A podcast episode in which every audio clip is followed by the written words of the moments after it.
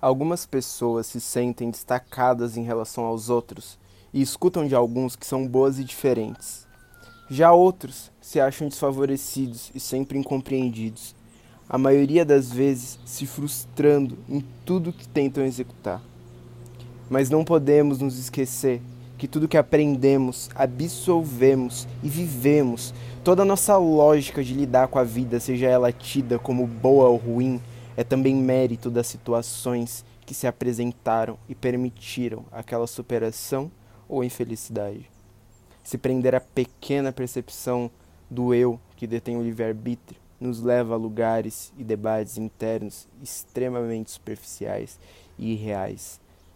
Debates negativamente condicionados. O ser precisa se permitir ter espaço para que possa se movimentar na vida. Entender que sua forma, seus discursos, sua inteligência são representações, se não mais ferramentas para que possa evoluir e se expandir. Devemos tomar consciência da vida e afirmá-la enquanto instante, sem negar nenhum sofrimento, medo, dor ou algo que poderia ser considerado penoso, para que então possamos olhar para a vida como ela é, nem boa nem ruim.